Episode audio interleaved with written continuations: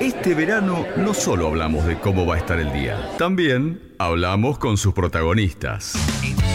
Entrevistas de verano. En Remedio Chino.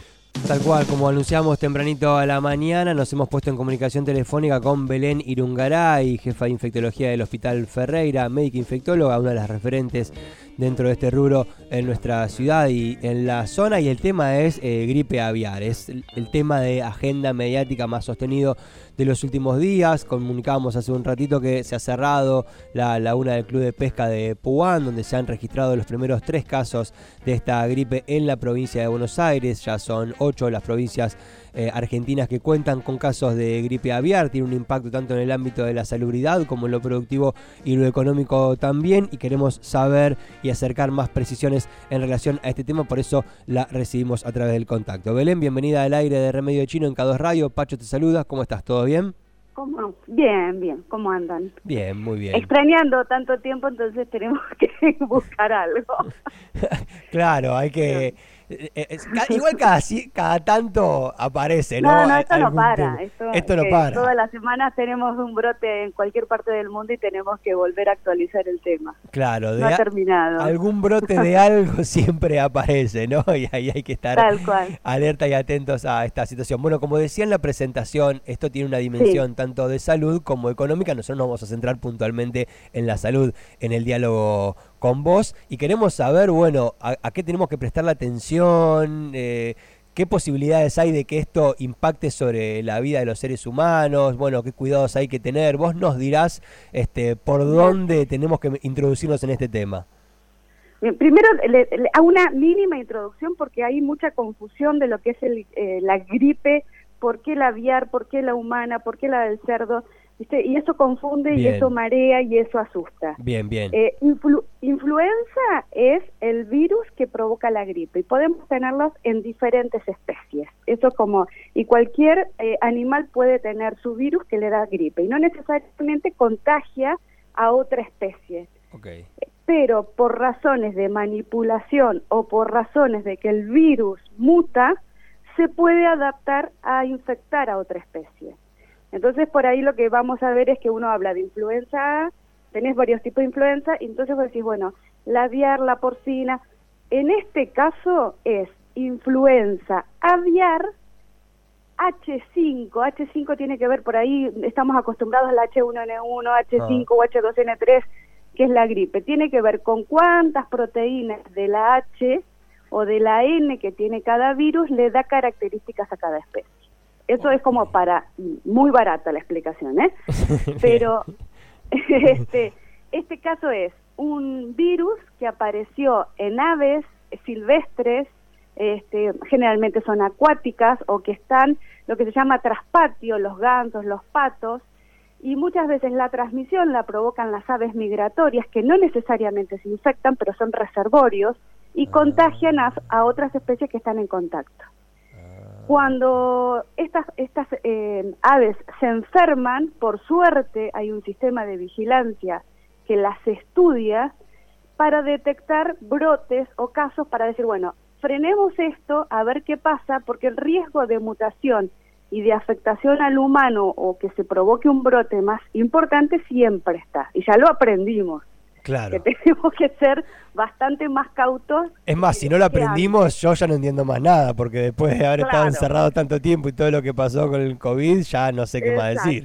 Así que aprendamos o aprendamos. exacto, entonces se vio que, que apareció la influenza H5, que ya en otras en otros países y en, y en otras eh, épocas nos dio dolor de cabeza como brotes pequeños, lo que pasa es que antes no se hablaba, ahora estamos todos en alerta con cualquier gripe que pasa por la vida, y lo que se puso en alerta es porque apareció el H5, que es bastante virulento, en diferentes eh, este, regiones que pueden tener relación o no, porque muchas veces el contagio es por una ave migratoria, ¿me entendés?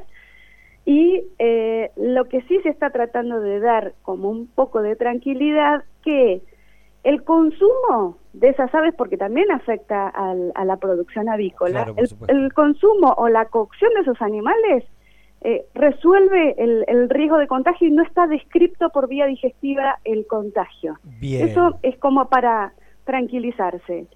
Y el contagio a humanos es muy poco, pero si yo uso todas las medidas de cuidado que ya las aprendimos, que es lavado de manos, no tocarme la cara, eh, tratar de no manipular sin protección, el riesgo también vuelve a ser mínimo. Entonces, eh, es reforzar, eh, este, bueno, yo tengo en crío patos, crío gansos o, encuentro aves migratorias en el jardín de mi casa, aves muertas, hmm. listo, aviso al SENASA para que lo estudien a ver si yo también tengo un riesgo en, en el patio de mi casa y ahí no manipulo, no toco, no hago nada, aviso. Bien, perfecto. Pero no no impresiona que vaya a dar más dolor de cabeza que otro que otro brote de influenza que por ahí se ve en otras situaciones. Está buenísimo. O lo que pasó con la H1N1 en el 2009, eso fue una variación de una influenza aviar con porcina en el humano. Ah, eso un desastre. Eso fue. Porque el virus tiene la capacidad de mutar, de multiplicarse y de cambiar la estructura genética, ¿para qué? Para poder entrar y persistir. Claro, para sobrevivir, básicamente. No es más que eso, exacto. Supervivencia. Entonces lo que nosotros tenemos que hacer, bueno, es evitar la manipulación de la, posible fuente para frenar el, riesgo y el brote y el contagio. Bien, perfecto.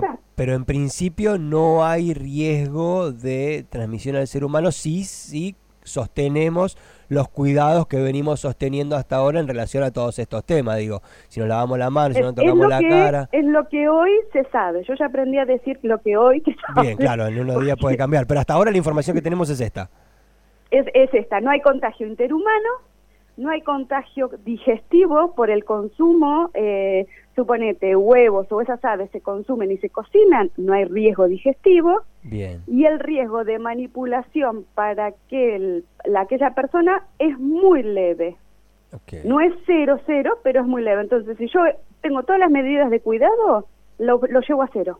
Bien, entiendo que se está haciendo un monitoreo desde el Ministerio de Salud de la provincia de Buenos Aires y que ustedes están constantemente haciendo un seguimiento de este tema y ante cualquier eventualidad o ante cualquier información que cambie se estará informando en, el minuto a minuto prácticamente, de hecho, Ya hubo un reporte de casos de la Sociedad Argentina de Infectología, Sistema de Alarma y este y sí, sí todo esto ya se publicó hace una semana y, la variante del virus todavía es H5 y no estaba totalmente genéticamente por la N, ¿viste? Bien. Eh, se sospechaba que era un N, N8 o N2, que, ah. que es la es como la foto de, del virus, vamos a decirlo así simple, pero es la genética que tiene, la neuroaminidasa y la y, el componente de la proteína. Bien, perfecto. Hasta ahora en nuestra región no hay ninguna información de la aparición del virus. Lo más cercano sería Puan en la provincia de Buenos Aires, ya se cerró la laguna y no hay más proximidad por ahora y no hay información en ese sentido de que, de que esté más,